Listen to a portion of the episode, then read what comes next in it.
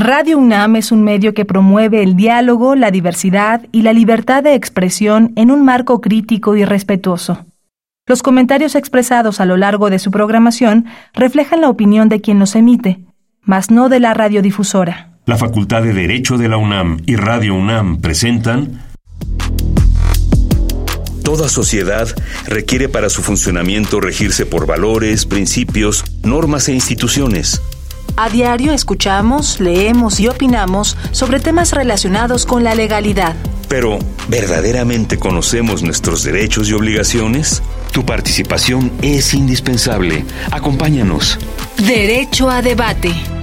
En la cultura de la legalidad participamos todos. Conduce Diego Guerrero.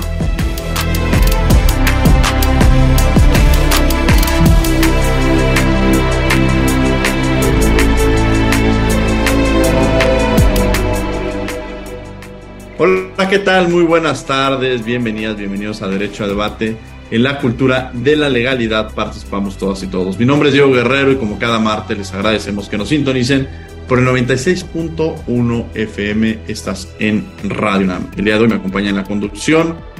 ¿Quiénes son la esencia de nuestra universidad? Giselle Hernández, quien es alumna de cuarto semestre de la Facultad de Derecho. Giselle, bienvenida aquí a los micrófonos de Radio UNAM. Hola Diego, muchísimas gracias por la invitación. Me siento muy afortunada de formar parte de estos espacios que precisamente le dan voz a los estudiantes universitarios. Giselle, hoy vamos a hablar sobre la ley 3 de 3. ¿Qué sabes sobre este tema? La ley 3 de 3 es una demostración de fuerza de la sociedad civil mexicana, misma que ha dado ejemplo contundente de capacidad de organización, conocimiento técnico y sobre todo interés y voluntad para pasar de la queja a la acción con el fin de contribuir a mejorar el diseño institucional para prevenir, combatir y castigar la corrupción en nuestro país. Con el respaldo de más de 600.000 firmas, la iniciativa fue presentada ante el Congreso de la Unión. En junio de 2016, las Comisiones Unidas de Anticorrupción y Participación Ciudadana, Estudios Legislativos Segunda y Justicia del Senado aprobaron por mayoría de votos, en lo general, la Ley General de Responsabilidades Administrativas de los Servidores Públicos, que incluye la iniciativa ciudadana Ley 3 de 3. Tiene por objetivo impedir a los llamados deudores alimenticios aspirar a cargos públicos. Y no solo se queda ahí, sino que también será aplicable en los casos de delitos contra la vida y la integridad corporal, seguridad sexual, violencia familiar, desarrollo psicosexual de las personas y por actos de violencia política contra las mujeres. Las voces universitarias.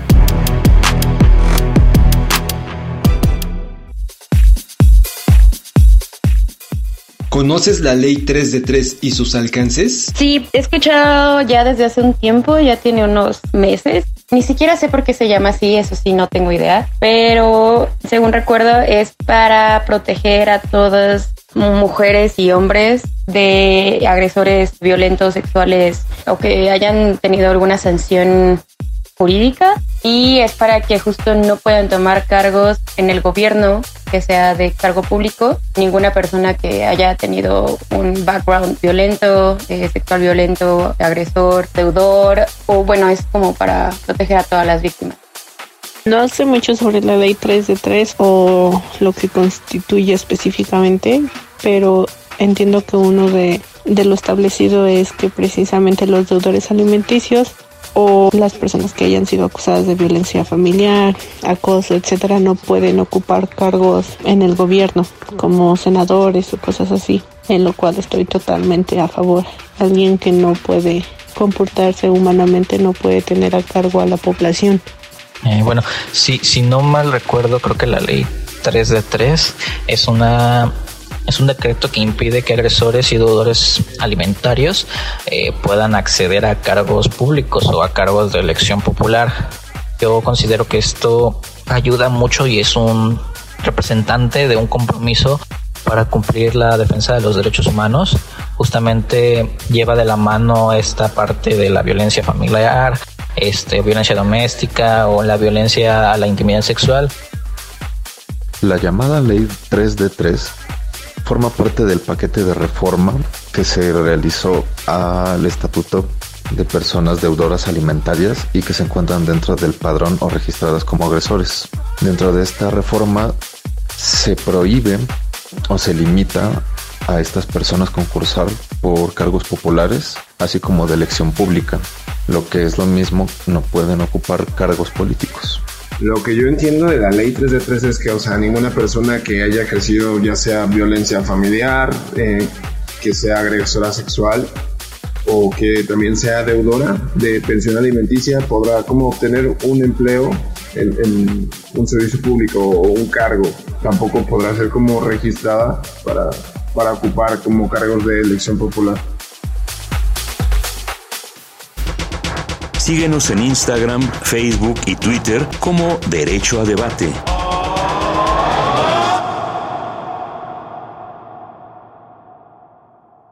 Bien, estamos en Facebook, Instagram, TikTok y Twitter como Derecho a Debate. El día de hoy vamos a hablar sobre un tema que tiene una gran relevancia, saber, conocer en qué consiste, y es precisamente la ley 3 de 3. Para ello me acompañan dos destacadas académicas de la Facultad de Derecho, la doctora Andrea Arabella Ramírez Montes de Oca Querida Andrea, bienvenida a los micrófonos de Radio UNAM aquí a Derecho a Debate. Hola, ¿qué tal Diego? Mucho gusto participar el día de hoy contigo y con todo tu equipo, siempre súper atentos a todos estos temas de actualidad en materia de género y yo, claro, en otras materias, pero justo es un gusto compartir estos espacios en estos temas con ustedes y sobre todo también con Giselle, que es alumna de la facultad, y con Carla, con quien he compartido ya algunos espacios justo tratando estos temas de género también. Gracias. ¿Quién está otra invitada, Giselle? Tenemos a la especialista Carla Vázquez Barrera, académica de la Facultad de Derecho. Buenas tardes. Carla, bienvenida. Me da mucho gusto recibirte aquí en Derecho a Debate y que podamos coincidir y compartir sobre este tema tan, tan relevante. Doctor Guerrero, para mí es un placer poder estar aquí eh, en compañía de todos ustedes. Eh, Giselle, pues un placer poder escuchar, poder eh, compartir los micrófonos, igualmente para María José y por supuesto para la doctora Ramírez Montes. A quien le agradezco que esté con nosotros. Bien, vamos a empezar esta entrevista y me gustaría pues saber y conocer la ley 3 de 3. ¿Qué es esto de 3 de 3, mi querida Andrea? Bueno, cuando estamos hablando de la ley 3 de 3, vamos a hablar de una reforma que entró en vigor el 30 de mayo pasado y que va a ser una reforma que va a implicar los artículos 38 y, los y el artículo 102 de la Constitución, que básicamente tratan sobre los derechos políticos. Lo que va a hacer esta ley 3 de 3 es que va a suspender los derechos políticos de cada una de las personas eh, que hayan cometido ya sea una agresión sexual, que hayan sido deudores o morosos en temas de pensión alimenticia o que en su caso hayan incurrido en algún tipo de violencia familiar. En este sentido, todas las personas que pretendan ocupar algún tipo de cargo de elección popular va, ya sea en el orden municipal, estatal o federal, pues no van a poder hacerlo justo por estas restricciones que se están estableciendo dentro de la ley y que van a entrar en vigor 180 días después del 30 de mayo, que más o menos lo tendremos por ahí del noviembre, de noviembre, que es justo el mes en el que se visibiliza el Día contra la No Violencia. Entonces, eh, pues es una ley muy interesante justo porque se, em, se encuentra, digamos, sistematizada con una serie de reformas que se han tenido en materia electoral. En México, específicamente en materia electoral, se ha tratado de fortalecer mucho, no nada más las cuestiones alrededor de la igualdad de género, sino también alrededor de la no violencia. Y en las elecciones de 2021, el Instituto Nacional Electoral lo que hizo fue eh, ordenar que efectivamente en los candidatos y las candidatas, pues, eh, que, que, nosotros encontrábamos en todas las elecciones populares, no hubiera personas que hubieran sido de alguna forma condenadas o sancionadas por, este, por estos tres elementos, ¿no? Por las cuestiones de violencia específicamente, por delitos sexuales o por ser deudores amorosos eh, alimenticios. Entonces, materializarlo ya a nivel constitucional, pues es un gran paso porque justo abre la puerta a que el tema se toque más allá incluso del tema electoral y que voltemos a ver los derechos políticos ya no nada más como un derecho independiente, sino como un derecho que está viendo el contexto actual en el que vivimos eh, que digo, existe mucha violencia contra las mujeres, lamentablemente. Lamentablemente. ¿Qué es esto la ley 3 de 3, Carla Vázquez? Platícanos un poco, ya, ya, ya se nos ha dado una introducción, pero ¿qué significa? ¿Qué representa? Igual algunos ya están pensando, no, transparencia, rendición de cuentas, ¿no? Cuando entra esta declaración 3, pero eh, tiene varios significados y creo que será importante que quienes están escuchando no nos quedemos solamente con este concepto 3 de 3, sino que lo ampliemos, que es quizá la forma más sencilla de, de mencionarlo, pero lo que representa como tal. ¿Qué significa esta ley 3 de 3? Bueno, primero quiero decir que también me encuentro a favor, pero que necesita ser cuidadosamente evaluado un poco cuáles son estos requisitos por eh, todas las formalidades del debido proceso, eh, sobre todo en temas de carácter penal. Em, esta ley eh, llamada 3 de 3 surge a partir del 2021, en donde se establece una serie de lineamientos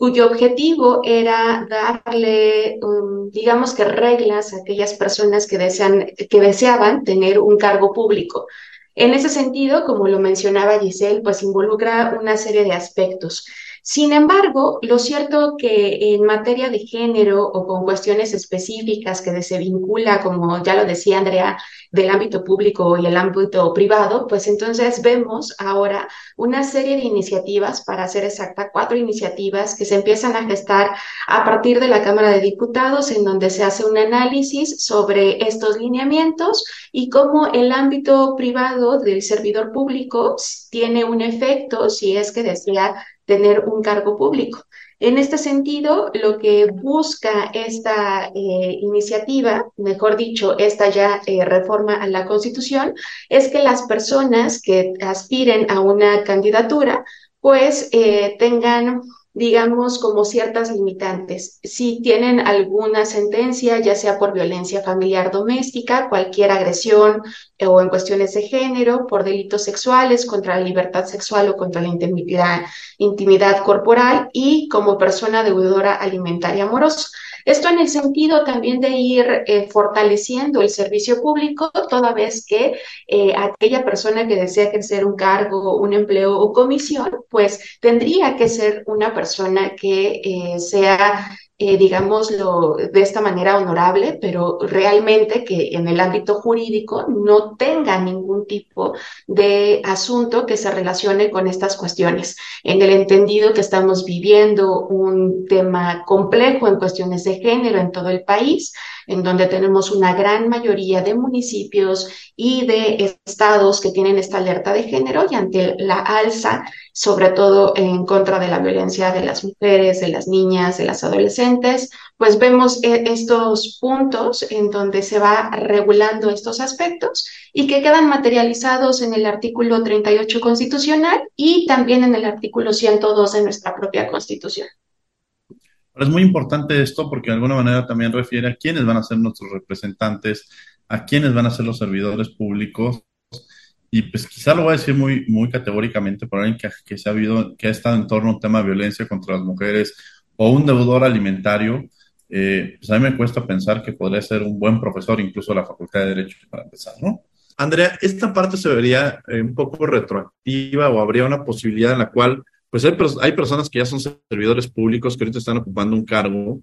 y que muy y que seguramente tienen denuncias sexuales. Sobre ellos también recaería esta ley 3 de 3 o para ellos dirían, no, pues a nosotros no nos aplica porque fue antes de, ¿cómo funcionaría en esos casos? Pues en ese tipo de casos justamente la ley establece como parte de estos principios generales que estudiamos en los primeros semestres que pues no aplica la retroactividad en casos de que exista algún tipo de perjuicio contra los derechos de las personas. Entonces las personas que tenemos actualmente ya dentro de los cargos públicos pues no entrarán en estas leyes, sin embargo pues se prevé que justamente de camino a las elecciones del próximo año pues ya estemos con un sistema mucho más consolidado, sobre todo para tratar de verificar esta información, porque también es importante hacer la puntualización de que si bien estamos ante un compromiso institucional para erradicar la violencia de género en personas que eh, pretenden tener un cargo de elección popular, también es importante ver que es únicamente a las personas que tienen una sentencia determinada en cada uno de estos casos y que puede ser probado porque es muy distinto, por ejemplo, como hemos visto en distintas manifestaciones alrededor, por ejemplo, de MeToo hace algunos años, o las constantes manifestaciones entendederos que se hacen en distintos espacios laborales y académicos, en los cuales se hace visible la violencia que cometen las personas, pero no se sigue un proceso formal o un proceso jurisdiccional en este tipo de casos en los cuales no está aprobada la agresión sexual, en los cuales no está aprobada la violencia, en los cuales no hay un juicio abierto, por ejemplo, en temas de pensión alimenticia, en donde pueda ser probada que esta persona tenía una obligación que incumplió. Entonces, en esos casos, pues se queda, digamos, corta la ley porque no puede hacer nada respecto a ello si no hay una sentencia firme al respecto. Y pues bueno, aquí hay que ver varios puntitos que podemos ir platicando más adelante sobre el tema del el acceso a la justicia, por ejemplo, que, que, tienen las mujeres, el tema de la impunidad, que pues también de alguna forma pone ciertos límites respecto a la aplicación de esta reforma al, al 3802 constitucional. Qué bueno que lo mencionas porque efectivamente pues hay distintos medios de denuncia y pueden ser estos tendedores que tú mencionas o estas acciones que se llevan a cabo, que tendríamos como dos líneas, ¿no? Aquellas que efectivamente reflejan muchos abusos que existen por parte de profesores y muchas veces que es utilizado pues con otros fines, ¿no? Este, y que, y que desafortunadamente eso afecta o, o, pretende más bien, yo me digo, no, no lo hace, pero o pretende legitimar precisamente los casos que, que en un momento dado existen en diversos lugares como las propias universidades incluso, ¿no? En donde yo creo que la universidad también tendría que tener eh, eh, unas acciones inmediatas sobre casos como estos, ¿no? Tajantemente yo sí creo, y, soy un convencido de eso, que, este, y lo vuelvo a decir, quien es representante, quien es eh, funcionario público, este, quien es profesor de la Facultad de Derecho y tiene un tema de violencia, tiene un tema de, alimentos, pues no se puede jactar de alguien que, que va formar y que en, esta nuestra comunidad. Yo creo que la universidad, y ahí sí creo que hubo un llamado, tendría que revisar precisamente el papel también de nuestros académicos ¿eh? y ver en qué condiciones se encuentran muchos de ellos y tomar también un posicionamiento referente al contexto que es a nivel. Yo creo que, que abordar este tema para que tampoco se viviera y nosotros la Universidad Nacional Autónoma de México referente también ese tema. Sí, claro. O sea, y, justo, por ejemplo, hace rato que lo platicábamos, veíamos cómo es muy importante, o sea, hacer ver cómo elevarlo a rango constitucional y verlo a través de los derechos políticos pueda tener este efecto de alguna forma expansivo para otro tipo de temas y otro tipo de espacios, tanto laborales como académicos, como bien mencionas, porque justo hay que voltear a ver cuál es Em, digamos, la razón por la cual se está hablando de los cargos de elección popular y no un cargo en general que puede ser una designación directa, como esas cuestiones alrededor de la representación, pues también implican no nada más una representación en un sentido formal, sino una representación de un grupo poblacional que justamente está tratando de hacer que sus derechos se puedan garantizar a través de las normas. Y si nosotros lo vemos en el ámbito académico, pues también vemos que existe de alguna forma ese papel de, de alguna forma de representación, pero también de autoridad frente a un grupo de personas que también pues necesitarían de alguna forma tener ciertos derechos garantizados en los cuales esas personas son personas que se dirijan con cierta ética y que no ejerzan violencia dentro de cada uno de sus espacios esperemos que, pronto se haga. Por ejemplo, en los años 80 se empezó con este tipo de reformas en las universidades, en 80 y se consolida en los 90 en Estados Unidos. Y entonces empezamos a ver como el perfil de los, las y los académicos, pues ya era un perfil también mucho más eh, estudiado o mucho más revisado que la simple designación por conocer el currículum o porque lo conoces o por cualquier otra razón. Entonces eso ya permitía ver justo si no había un caso de violencia, si las personas no se encontraban en riesgo, si psicológicamente esta persona se encontraba bien, como para poder, eh, digamos, repartir el conocimiento entre sus alumnos sin eh, el riesgo de que, de que cometiera algún tipo de violencia. Sí, me, llama mucha atención esta propuesta y sobre todo hablar de estos temas porque seguramente en diversos foros se tratan, se analizan, pero hablarlo desde la universidad y también reconocerlo dentro de la universidad, y en esta ética y congruencia que debe existir, porque seguramente, digo, a mí me ha llegado a tocar profesores que este, deben eh, pensiones alimenticias y que andan viendo la manera de cómo no pagar la pensión alimenticia, o casos, pues puede haber hasta un profesor que, ahora sí que en la incongruencia de la vida, imagínate un profesor hablando, diciendo derechos humanos, este, y que, y que enseña a los, a los alumnos el tema de los derechos humanos, frente a una realidad que, este, que la universidad yo creo que tendría que tomar acciones en estos casos, ¿no? Este, de alguna manera, pues frente a los futuros juristas que lo están enseñando y en la congruencia que se tiene que tener frente al alumnado. Pero bueno, eso es parte de la, de la, de la vida cotidiana y que la universidad creo que si eso sucede, pues sí, la universidad, así como estamos viendo el reflejo de lo que está, siempre la universidad incluso es el reflejo de lo que tiene que pasar afuera. Yo creo que ahora la universidad en estos casos de lo que está sucediendo afuera, tendríamos que retomarlo para, para profesores, funcionarios y demás, ¿no? Pero bueno, es parte, es esta parte, ¿no, Andrea? Sí, claro, es esa congruencia entre la vida pública y la vida privada que hemos visto también en muchos casos de académicos últimamente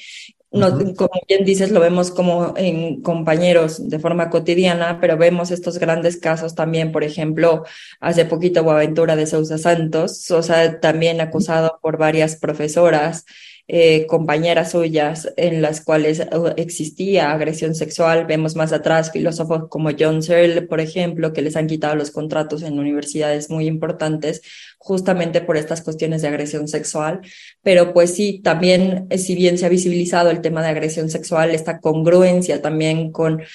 cómo eres con tus hijos, eh, si debes pensión alimenticia, si cumples con todas estas cuestiones, pues no ha sido tan vista o tan desarrollada y como bien mencionas, podríamos ser un buen ejemplo para poder hacer esta revisión de qué es, eh, quiénes está contratando la universidad y quiénes permanecen dentro de la universidad enseñando diversas materias, porque también poner el énfasis, por ejemplo, en derechos humanos o incluso en otras materias en las que los derechos humanos ya están tan transversalizados a partir de 2011, pues sí nos damos cuenta de que, de que necesitamos personas que enseñen a las nuevas generaciones de abogados y abogadas a dedicarse a nuestra profesión jurídica con cierta ética y congruencia que hace falta mucho en nuestros días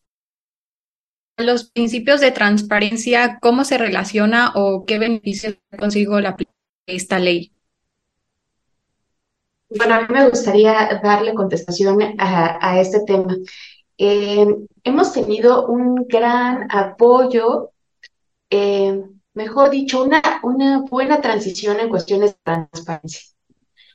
En ese sentido, lo cierto es que si nosotros queremos em, acceder a un cargo, a un cargo público, pues eh, siempre vamos a tener que enfrentar como servidores públicos eh, estas reglas de transparencia. Esta ley federal eh, de acceso a la información pública, en donde involucra evidentemente personales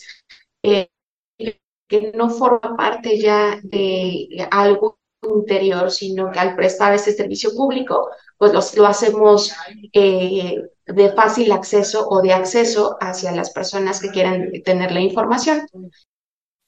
¿Quién sería en un momento determinado, pensando en, en, quienes están escuchando, como el organismo, la entidad eh, competente a la que se le puede acudir o quién se le delega la responsabilidad de recibir ese tipo de, de recibir estas gestiones y la declaración 3 de 3? Bueno, cuando estamos hablando de la ley 3 de 3, regresamos ya un poquito al, tema electoral. Eh, quienes van a estar facultados para ver todo este tipo de cuestiones va a ser sin duda el Tribunal Electoral, que ya hemos visto que ha tenido varias sentencias en materia de género bastante relevantes. Sobre todo vamos a ir viendo jurisprudencia que tienen, por ejemplo, eh, se me ocurre ahorita el tema de las Juanitas. No sé si te acuerdas, Diego, no sé si te acuerdas, Carla, pero justamente en este tema sobre eh, los cargos de representación popular que deben de ser, eh, digamos, de alguna forma mujeres, las mujeres, las titulares y las suplentes para que no exista, digamos, la renuncia por parte de los hombres. De esta misma forma, el tribunal seguramente tendremos jurisprudencia bastante interesante que tendremos que seguir estudiando para esto. Sí, la verdad es que nos lleva a reflexionar de distintas este, partes. Y quizá vemos la, cuál, un poco entenderlo, es una medida de prevención, de alguna manera también a futuro? ¿La veríamos como una medida de prevención que se puede llevar a cabo? Pues esa pregunta es bien difícil, porque justamente estamos viendo que es una política, incluso por ejemplo en la iniciativa se planteaba un tema de que esta propuesta de la ley 3 de 3 se enfocaba en enviar un mensaje a la sociedad de cero tolerancia hacia la, hacia la violencia que viven mujeres, niñas y adolescentes. Entonces, si lo vemos como una política de cero, tolerancia, que es una política que además no nada más ha estado en este tema, sino que lo hemos visto, por ejemplo, en los protocolos de la Administración Pública Federal, en las mismas universidades, lo hemos visto en muchos lados, pues podemos aproximarnos a una cuestión, digamos, que sí busca una acción, digamos, disuasoria, que a través de una sanción fuerte, ejemplar, para poder, en este caso, acceder a un cargo de elección pública, pues las otras personas no ejerzan este tipo de violencia. O por el otro lado, que sería el más riesgoso, eh, que sea, es que sea un acto meramente simbólico por parte de las instituciones. Es decir, que las instituciones únicamente estén de alguna forma eh, diciendo que están comprometidas para cumplir con este tipo de casos, cuando en realidad pues no están, eh, no están efectivamente logrando que se erradique la violencia. Y pues esto al final pues nada más sirve como un, lo que llamamos en género un pink washing, un lavado rosa, que va a hacer estas políticas que justo pues de alguna forma son una simulación para la actuación en materia de género. Por eso es bien importante ver de forma crítica cómo se va a ir llevando eh, la aplicación de estas reformas en lo específico, sobre todo de cara a las elecciones del próximo año, porque vamos ahí a ver realmente si existe un compromiso primero por parte de la ciudadanía, pero sobre todo por parte de los partidos políticos para poder verificar si los, las y los candidatos cumplen con todos estos elementos y que no tengamos que llegar, como mencionábamos anteriormente, a un tribunal electoral, sino que la responsabilidad de los partidos políticos, que por cierto, toda esta legislación alrededor de los partidos políticos ya contempla ciertas reformas en materia de género, pues entonces puedan llevar a cabo todo este tipo de cuestiones sin la necesidad de que se imponga una sanción frente a cada uno de ellos va a ser o vamos a estar viendo una responsabilidad comunitaria eh, importante para la erradicación de esto. Y vamos a ver si el cumplimiento o no cumplimiento permite a un mediano o largo plazo ver si de alguna forma si se fueron de alguna forma modificando las conductas de los grupos eh, principalmente de hombres que cometen violencia contra las mujeres o si pues este efecto nada más se quedó en la materia electoral y no llegó a la sociedad o el mensaje no llegó al resto de la población. Una pregunta, Carla, ¿cuáles serían las asignaturas pendientes? ¿Qué tendríamos que hacer? Y quizá la otra cara de la moneda, tú ya nos has insistido y, al inicio del programa ya nos diste algunos elementos. Cuando yo les preguntaba a favor o en contra, te decía sí, a favor, pero, en los peros también que encontraríamos, los puntos medulares que podríamos decir no todos absolutos, sino también habría temas que serán eh, relativamente eh, para discutir o polémicos, ¿no? Sin lugar a duda, el tema pendiente en materia legislativa va a ser la reforma a la Ley General de Instituciones y Procedimientos Electorales para ver cómo va a quedar inmerso esto a nivel constitucional. Creo que faltará ver también cómo es que es aceptado por los partidos y el filtro que tendrán que realizar a todas las personas que están afiliadas y que desean aspirar a un cargo, eh, sobre todo como en este periodo de, próximas elecciones. Eh, sí tenía yo como una salvedad y decía justamente que tendría que cumplirse con los procedimientos o con las reglas del debido proceso, porque no bastaría con que yo solamente señalara a Carla en una cuestión pública y por un tema político, sino que en efecto decirle al auditorio que en este firme. Eso significa que haya demostrado desde el punto de vista jurídico que en efecto no está cumpliendo con X o con Y responsabilidad. Esto para que no se vuelva un tema político y un tema únicamente de señalamientos y que no permita a los partidos políticos pues tener como este enfrentamiento y que no se haga una investigación adecuada justamente de los propios procesos. Por eso habría que cuidar. Y en el entendido también que esta eh, ley no es solamente para hombres, ¿no? La perspectiva de género se aplica eh, para hombres y para mujeres, y lo que busca esta metodología eh, no solamente es prevenir la violencia eh, hacia las mujeres, sino generar y buscar una igualdad sustantiva. Creo que eso sería los Muy bien, muy interesante, porque qué bueno que hace referencia a lo mismo, porque pues efectivamente se podría decir como una, una herramienta política este, para desacreditar a la candidata o una porque en no sería en ese momento, y que incluso también es la otra cara de la manera, cuando se empieza a utilizar como una herramienta, desvirtúa los casos que son ciertos, este, porque empiezan a hacer una ola de, decir, de decir, y al final empieza a desvirtuar los casos en particulares y pierde la visión de ellos frente, que son reales, frente a, y le pierde incluso poder. Esa es la enorme responsabilidad que se tiene y sobre todo que mencionaras que efectivamente la violencia eh, por razón de género contra las mujeres, porque hay que ser generalmente, muy particularmente, siempre, no necesariamente es de hombres hacia mujeres, sino también se puede citar de, este, por parte de las mujeres. Andrea, en esta parte también me gustaría retomar sobre, pues todas las leyes son perfectibles, ¿no? Eh, ¿Cuáles serían quizá aquellas lagunas, deficiencias que pudiéramos ver? Que además va a haber muchas que vamos a ver en, en el momento en que se vaya aplicando, porque toda ley se va modificando conforme se, y sobre todo en materia electoral. Recordemos ahorita que tú decías el caso de las Juanitas, pues se suscita cuando, cuando se determina que haya un 50% de candidaturas de hombres y 50% de candidaturas de mujeres. Y lo que se hizo fue, ok, metemos candidaturas propietarias de mujeres, suplentes de hombres, y después solicitarles que ya renuncien. Entonces, estas trampas que constantemente en materia electoral, pues, pues se van viendo en, en conforme va avanzando, pero a la luz quizá de los temas pendientes, ¿cuáles tú considerarías que serían algunos de los puntos claves que quizá no está contemplando esta ley? Pues hay que volver a ver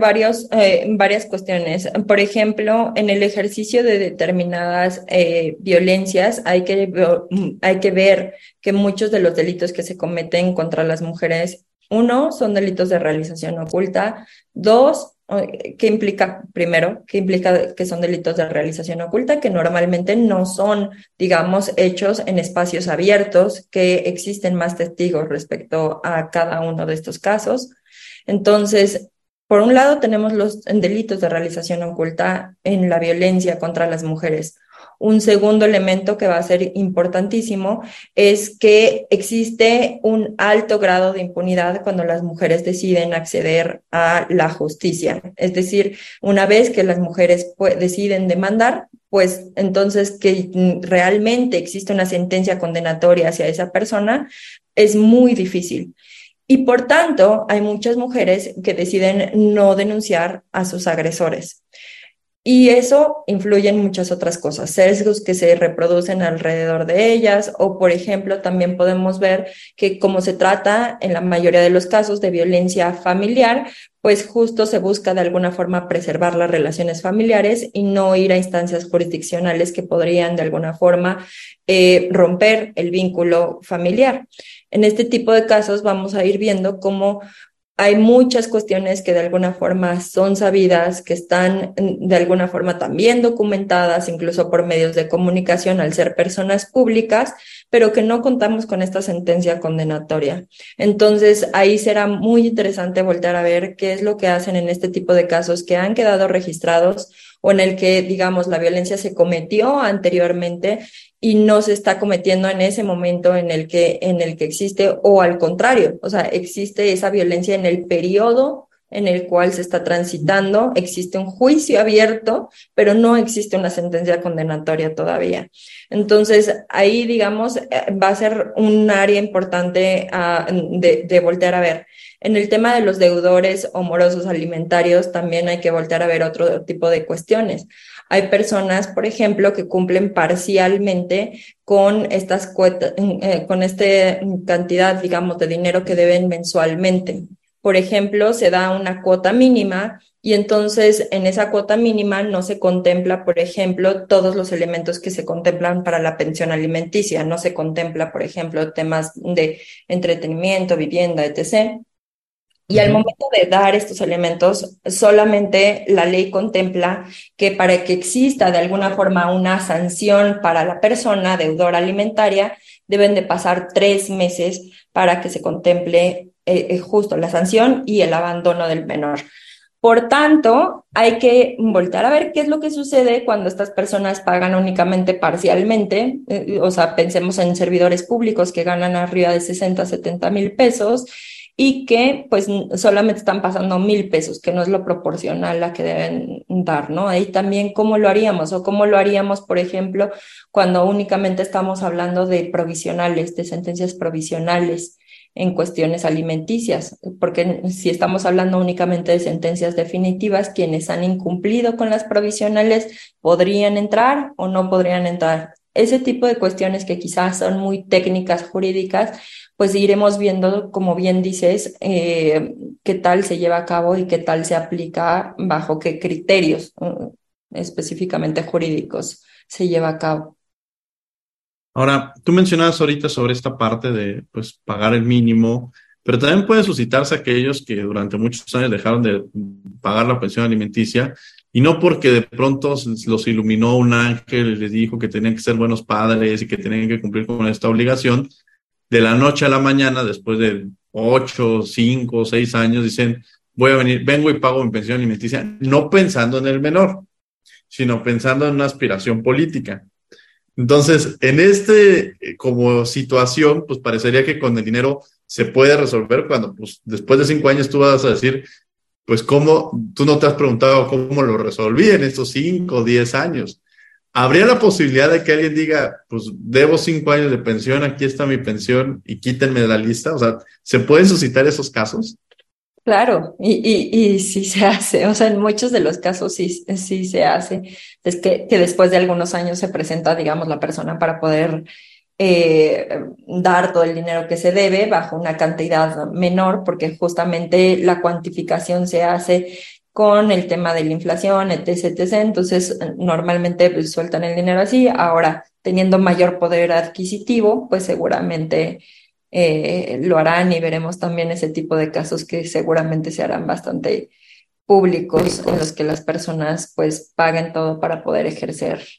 estos cargos de elección pública, lo cual pues manda un mensaje a la sociedad también bastante fuerte, ¿no? O sea, este mensaje de, que con dinero pues puedes hacerlo todo y ahí hay que también visibilizar cómo el tema eh, de los deudores y morosos alimentarios también tiene de alguna forma cierta carga eh,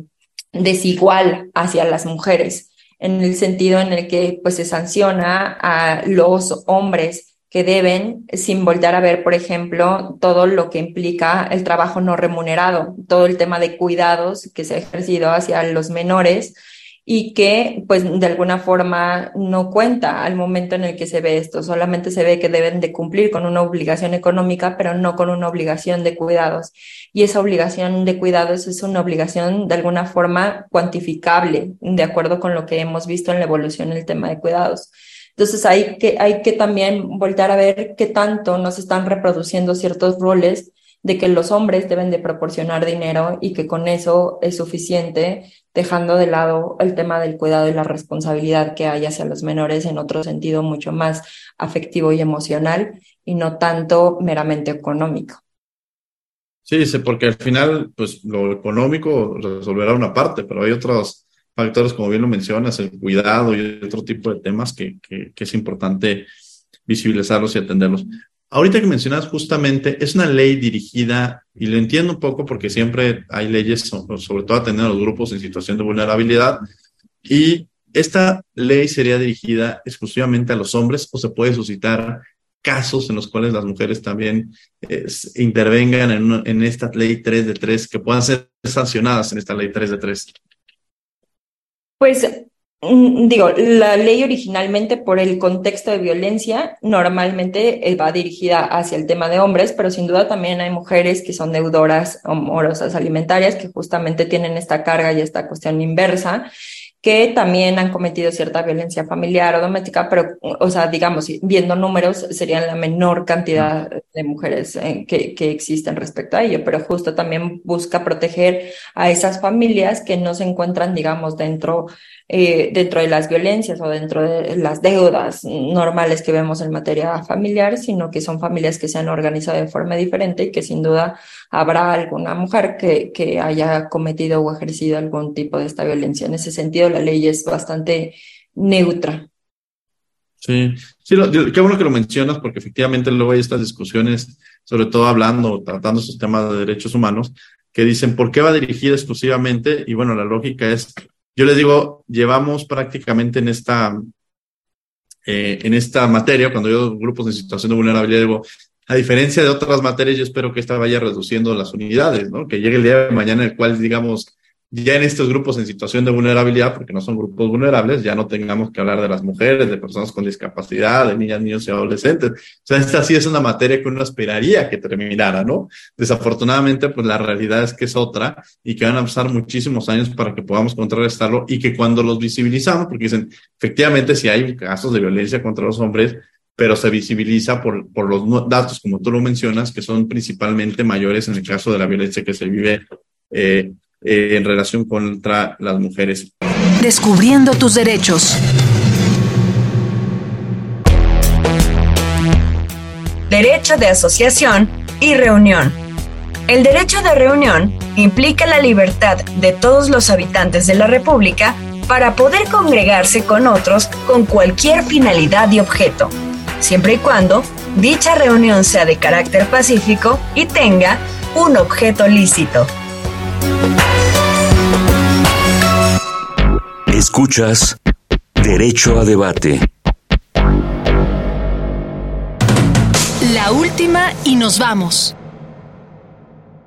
¿Cuáles principalmente, en algunas conclusiones que nos quisieras dar, este, Andrea, para poder cerrar, reflexionar y hacia dónde tendríamos que estar dirigiéndonos ahora que nos están escuchando, que ya sabes qué, eh, ya hablamos un poco que esperaríamos, aspiraríamos que esta ley empezara a reducir los casos que se presentan, ya un poco por inhibir por la cuestión de interés político, como lo habíamos dicho, pero que a futuro se empiece a concientizar y crear una cultura este, para las futuras generaciones. ¿Qué conclusiones tendríamos sobre este tema? Bueno, eh, primero yo creo que la ley 3 de 3 le hace falta un tema de socialización, o sea que es bien importante hacerle llegar a todas las personas que existe esta ley 3 de 3, en qué consiste la ley 3 de 3 y que sobre todo vean que en esta cuestión de procedimientos formales, pues es necesaria también la ayuda de las mujeres y de las personas que han sufrido este tipo de violencias o que conocen de casos de deudores alimentarios para poder digamos, invitarlos, invitarlas a que sigan un proceso jurisdiccional y de esa forma que estas personas no accedan a estos cargos de elección popular. También va a ser importante eh, ver dentro de esta ley, como mencionábamos en un principio, que en materia electoral estamos viendo muchos avances y que justamente estos avances han consolidado una mayor participación de las mujeres y de la diversidad sexual en, en los cargos de representación pública, sino mm, que también hay que voltear a ver las otras materias, los otros espacios en los cuales va a ser necesaria también este tipo de reformas, como platicábamos hace un momento, otros espacios también requieren personas con ética que vayan de alguna forma formando nuevas generaciones y que también vayan también mandando el mensaje de que la no violencia ya no va a ser tolerada dentro de los espacios laborales, educativos, familiares, entre otros. Entonces, que creo que el funcionamiento del sistema electoral en materia de género puede ser un gran ejemplo para ver cómo debemos de transitar en otras materias para poder avanzar en la erradicación de la violencia contra las mujeres. Bueno, pues yo agradezco muchísimo, muchas, muchas gracias, doctora Andrea Arabella Ramírez Montes de Oca, por haber estado con nosotros. Muchas gracias, que estén muy bien y un gusto compartir con ustedes el día de hoy. Muchas gracias, luego le agradecemos a la especialista Carla Vázquez y, a y tuvimos como locutora invitada a Giselle Hernández. Agradecemos a la Facultad de Derecho de Radio UNAM, en la coordinación Renata Díaz Conti, María José López, asistencia Mari Carmen Granados y Edgar Cabrera, comunicación y difusión Giovanna Mancilla y María José López, operación técnica Arturo González, producción Francisco Ángeles. No olviden que nos escuchamos de ley todos los martes. Esto fue Derecho a Debate. Por hoy concluye la discusión, pero no se pierdan el próximo tema en Derecho a Debate. En la cultura de la legalidad participamos todos.